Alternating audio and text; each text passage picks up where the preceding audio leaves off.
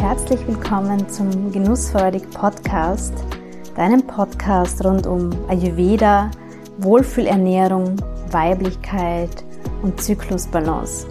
So schön, dass du da bist.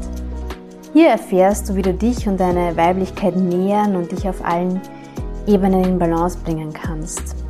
Du erfährst, wie du deiner Körperweisheit mehr und mehr vertrauen und deine weibliche Intuition stärken kannst. Mein Name ist Angelika. Ich bin Ayurveda-Mentorin für Frauen und mit diesem Podcast möchte ich dich inspirieren und dir zeigen, wie auch du dich so viel wohler und weiblicher fühlen kannst. Ich helfe dir dabei, deine Wohlfühlernährung für jede Zyklus- und Lebensphase zu finden und Routinen und Rituale zu entwickeln, mit denen du einfach mit viel mehr Leichtigkeit durchs Leben gehst. Lass uns gemeinsam dein inneres Strahlen entdecken.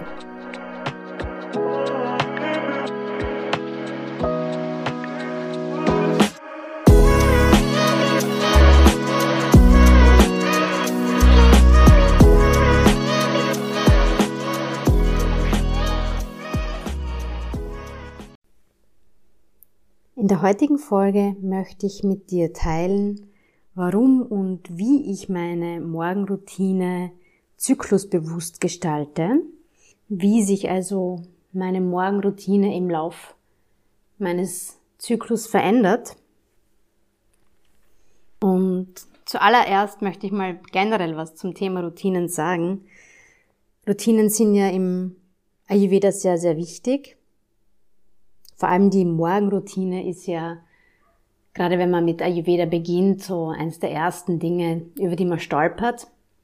Also gerade diese Reinigungsrituale wie Zunge schaben, Öl ziehen und so. Und das sind auch Dinge, die ich wirklich jeden Tag mache. Ja, also so diese Reinigung als allererstes am Morgen, die Zunge zu reinigen, heißes Wasser zu trinken und damit den Verdauungstrakt mal durchzuspülen und Öl zu ziehen und damit die Mundschleimhaut zu pflegen und Giftstoffe aus dem Körper zu entfernen. Das ist etwas, was bei mir wirklich schon so in Fleisch und Blut übergegangen ist und was ich auch den ganzen Zyklus über praktiziere. Warum Routinen so wertvoll sind, da geht es einfach um das Thema Erdung und Beständigkeit und Halt. Routinen geben uns einfach Halt und unser Körper und unser ganzes System ist, ist zyklisch und deswegen tut es unserem Körper irrsinnig gut, wenn er Regelmäßigkeit hat, sei das jetzt in der Ernährung, in den Schlafzeiten und so weiter. Und wenn wir einen Lifestyle leben, wo wir uns nicht gerade um die Regelmäßigkeit kümmern, dann führt das sehr, sehr oft dazu, dass es zu einem Vata-Ungleichgewicht kommt, dass also ganz viel Bewegung und Unruhe in unserem System ist. Wenn du dich mit den Doshas schon beschäftigt hast, dann weißt du wahrscheinlich, dass das Vata-Dosha sich aus den Elementen Luft und Raum zusammensetzt. Es ist eine sehr, sehr luftige, leichte Energie, die uns aber sehr anregt und nervös macht. Das sind so Phasen, wo wir vielleicht viele Ängste und Sorgen haben. Und wenn wir uns dann aber bewusst wieder auf die Regelmäßigkeit fokussieren, dann tut uns das gut.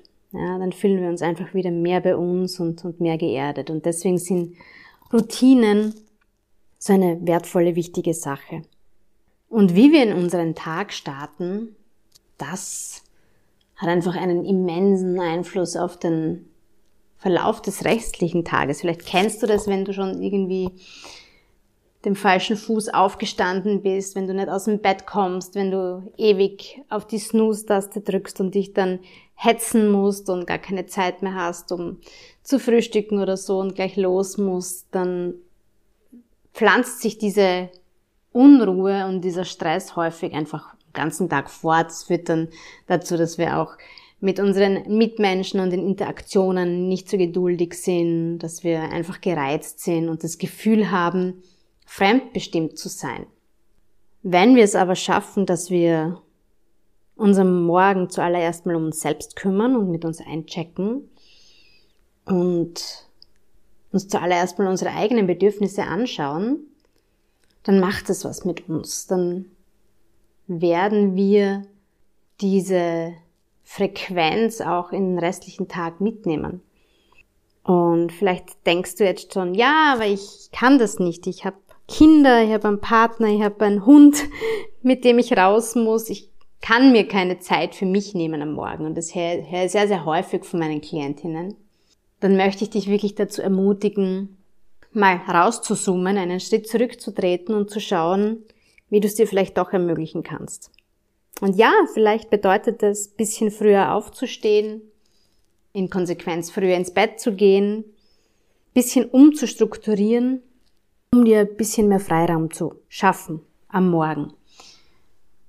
Und wir reden hier jetzt nicht davon, dass man eine Stunde für seine Morgenroutine einplanen muss. Kann man, mache ich auch gerne, eine ausgedehnte Morgenroutine.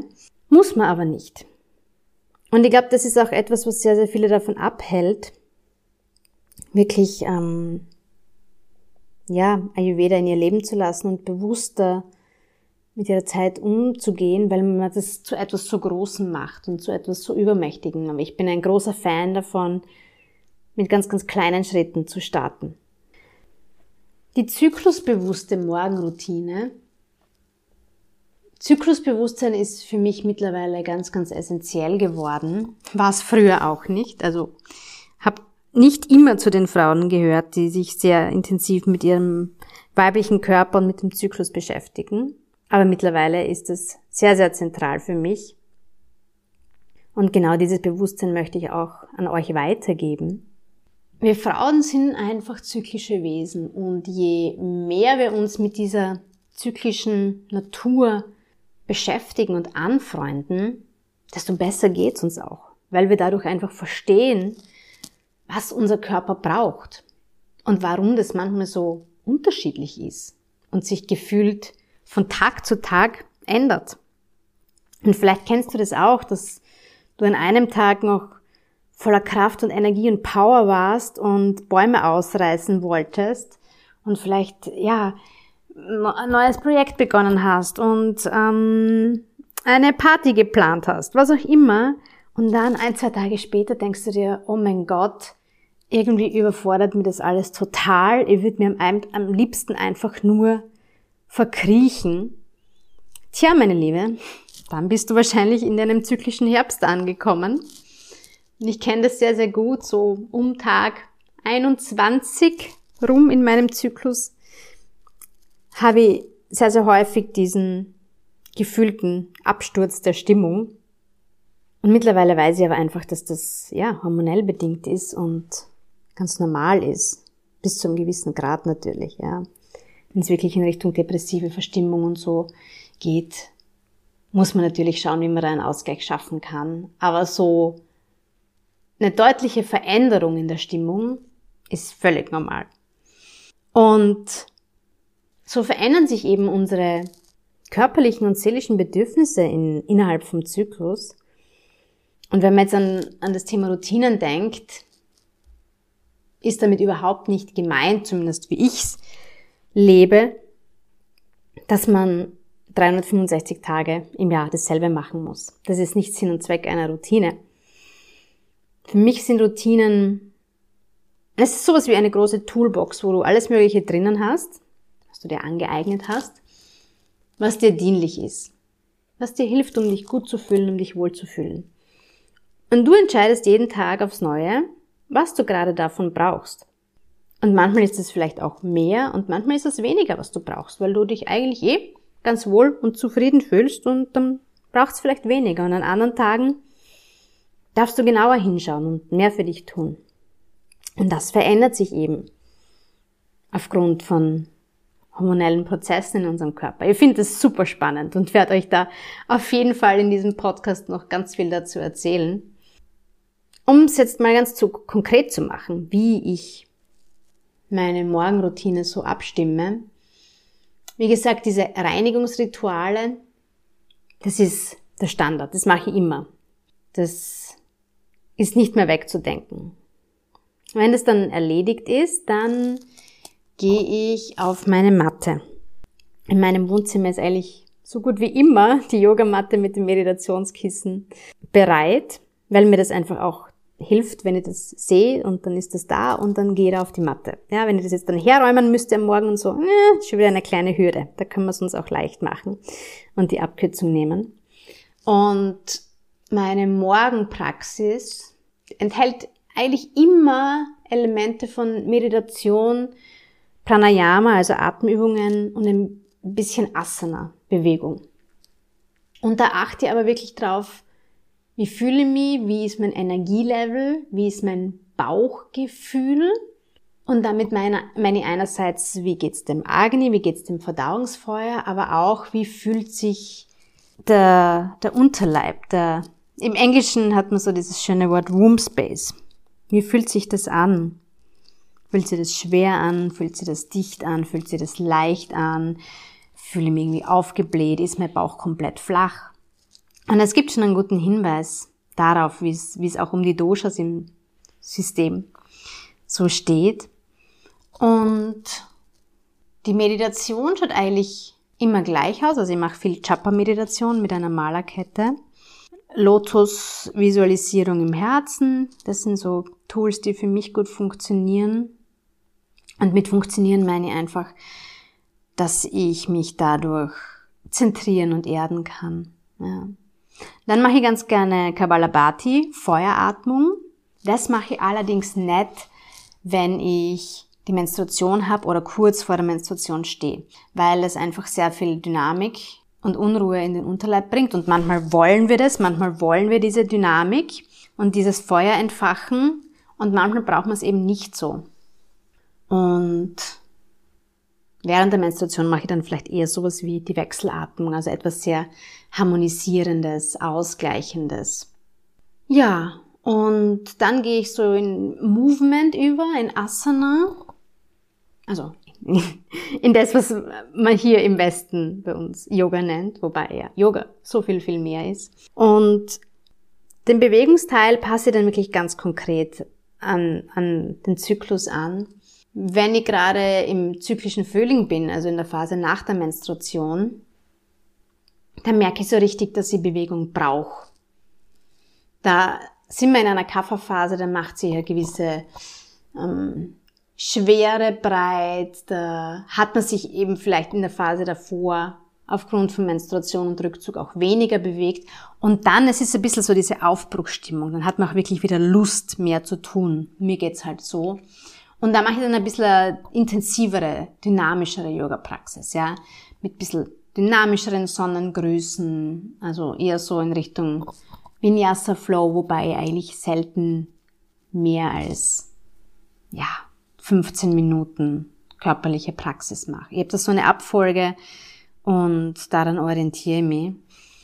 Und das merke ich dann aber ganz, ganz deutlich, wenn ich so in der Phase zyklischer Herbst und dann Winter bin, dass ich dann weniger Energie habe oder gefühlt mit meiner Energie mehr haushalten möchte, was super viel Sinn macht, weil der Körper für die Menstruation, um, um diese Reinigung vorzunehmen, einfach viel Energie braucht. Also das ist anstrengend für unser System, deswegen ist es ganz normal, dass wir da nicht so überschwänglich und energiegeladen sind und dann ist es einfach so, dass ich da viel Zeit in Child's Pose durchaus verbringe auf der Matte und ja, immer wieder Pausen einlege und mir dann, dann reinspüre und überlege, okay, darf es jetzt noch ein Sonnengruß sein oder reicht's mir eigentlich schon? Und ganz wichtig, das kennt ihr vielleicht auch aus, aus dem Yoga-Studio und aus einer angeleiteten Praxis, ähm, dass man sagt, keine Umkehrhaltungen während der Menstruation. Also nichts, wo wir, also so in Richtung Kopfstand, Handstand, all diese Sachen, aber selbst die Beine in die, in die Luft sollte man nicht machen. Warum? Aus der ayurvedischen Perspektive ganz klar deswegen, weil wir damit das Apanavata, diese nach unten gerichtete Vata-Bewegung, die wir für die Menstruation brauchen, weil wir die einfach umkehren würden. Und dann sagt man so, dass Vata findet den Weg nach unten nicht mehr was sich dann darin äußern kann, dass sich die Menstruation eventuell verzögert, dass es zu Schmerzen und Krämpfen kommt, dass das so ein Stop-and-Go-Fluss ist, dass das immer wieder so stockt, ja, dass da einfach eine gewisse Stagnation da ist. Und deswegen ist es so wichtig, dass du deine Yoga-Praxis da auch wirklich anpasst an, an die Zyklusphase. Und es braucht ein bisschen Übung, um da reinzuspüren und natürlich auch ein bisschen ein Hintergrundwissen, okay, was passiert da in welcher Phase? Und deswegen auch die Einladung an dich, da mal ein bisschen aufzupassen, ein bisschen wachsam zu sein. Wie ist so der Bewegungsdrang? Wonach ist mir? Was, was brauche ich?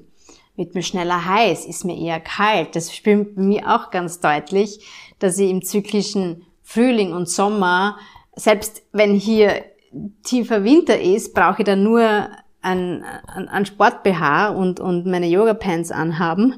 Und im, im zyklischen Winter mache ich dieselbe Praxis mit einer Wollweste drüber, ja. Also das ist so spannend, wie, wie unterschiedlich das sein kann. Und wenn man da ein bisschen hinschaut und hinhört und, und, und das so beobachtet, finde also ich finde das super faszinierend, ja. Macht mir dann nach der Asana-Praxis gern auch so Notizen in meinem Journal, manchmal journal ich ein bisschen mehr, manchmal ein bisschen weniger. Auch das ist immer so stimmungsabhängig. Manchmal ist da ein großer Widerstand und manchmal fließt es einfach. Ja, wie bei allen Dingen im Leben. Ich ziehe dann auch gerne Orakelkarten und lasse mich von denen leiten und inspirieren. Und ich merke, dass ich danach, nach, nach dieser Morgenroutine dann oft wirklich sehr, sehr energiegeladen bin. Vielleicht auch in Phasen, wo ich es ansonsten nicht wäre. Also es ist für mich wirklich ein, ein super hilfreiches Tool, um in meine Kraft zu kommen. Und dazu reichen wirklich schon zehn Minuten. Also wenn du es schaffst, für dich zehn Minuten am Morgen zu nehmen, versuch's einfach. Ja. Zehn Minuten hat, hat jeder, sage ich jetzt einmal. Dafür kann jeder Raum machen. Vielleicht auch einfach den Partner darum bitten, dich dabei zu unterstützen, diesen Raum für dich zu schaffen. Und wenn du es nicht jeden Tag schaffst, dann schaffst du es vielleicht jeden zweiten Tag oder zumindest am Wochenende. Ja? Mach dir da selbst nicht so einen Druck, dass es von Anfang an perfekt sein muss. Solche Routinen festigen sich natürlich mit der Zeit. Und das darf dann auch wachsen. Also fang, fang klein an. Falls du es nicht schon tust, fang mit diesen ayurvedischen Reinigungsritualen an. Und nach und nach darf dann immer mehr dazukommen und deine Toolbox darf sich immer mehr erweitern. Ja, und nach, nach der Matte geht's dann eigentlich direkt in die Küche, um Frühstück zu machen. Und auch da schaue ich natürlich wieder, dass ich mein Frühstück an die aktuelle Zyklusphase anpasse. Und manchmal habe ich dann schon so richtig Hunger und freue mich schon so richtig auf ein deftiges Porridge mit ganz viel ähm, Nussmus und ja, und schönen Gewürzen und so. Und manchmal denke ich mir, hm, sowas Leichtes wie ein gedünsteter Apfel reicht heute vollkommen aus. Das ist meistens im zyklischen Frühling, in dieser Kafferphase, wo der Körper einfach gesättigt ist und wo einfach, wie gesagt, viel Substanz und Erdung schon da ist. Und das spüre mittlerweile wirklich sehr, sehr gut, was der Körper wann braucht. Was mir an dieser Stelle auch ganz wichtig ist zu erwähnen, Intervallfasten ist für Frauen mit einem Zyklus, also Frauen, die im menstruierenden Alter sind, wirklich sehr mit Vorsicht zu genießen. Ich mache dazu vielleicht nochmal eine extra Folge, weil das so, so wichtig ist, dass, dass du nicht blind irgendwelchen Food-Trends folgst, ohne zu hinterfragen, ob das für dich und für deinen Körpertyp das Richtige ist. Und falls du eine Frau bist, die aktuell keinen Zyklus hat, ja, wo die Menstruation ausbleibt, dann ist es umso wichtiger, dich gut zu nähern und dann bitte kein Intervallfasten. Ist natürlich eine sehr individuelle Sache, muss man sich individuell anschauen, aber so generell, ja, menstruierendes Alter, Finger weg vom Intervallfasten, weil wir dadurch einfach sehr, sehr schnell in ein Energiedefizit kommen und vor allem in der Phase vor und während der Menstruation müssen wir ganz, ganz gut darauf achten, dass wir uns gut nähern und dem Körper Stabilität geben und Kraft geben und die Nahrung vor allem auch so aufbereiten, dass der Körper damit was anfangen kann und daraus Energie ziehen kann, um eben diesen monatlichen Reinigungsprozess, die Menstruation, reibungslos ablaufen zu lassen. Und gerade wenn du da Probleme hast und vielleicht unter PMS leidest oder auch immer wieder Schmerzen hast während deiner Menstruation, dann ist es umso wichtiger, dass du dir da anschaust, wie du über die Ernährung dich gut in Balance bringen und unterstützen kannst. Okay, das war's zum Thema zyklusbewusste Morgenroutine. Ich freue mich sehr über dein Feedback dazu. Vielleicht war das eine oder andere für dich noch ganz neu. Ich würde mich auf jeden Fall freuen, wenn ich dich dadurch inspirieren kann, dich mehr mit deinem Zyklus und deiner Weiblichkeit auseinanderzusetzen. Und freue mich natürlich auch über dein Feedback und Fragen zum Thema. Folge mir sehr, sehr gerne auch auf Instagram, da findest du mich unter genussfreudig und schreib mir sehr, sehr gerne eine Nachricht mit deinen Gedanken zu dieser Folge. Ich freue mich immer sehr, wenn wir da in den Austausch gehen. Ich hoffe, die Folge hat dir gefallen und hat dich inspiriert und ich freue mich, wenn du beim nächsten Mal wieder dabei bist und reinhörst. Alles Liebe!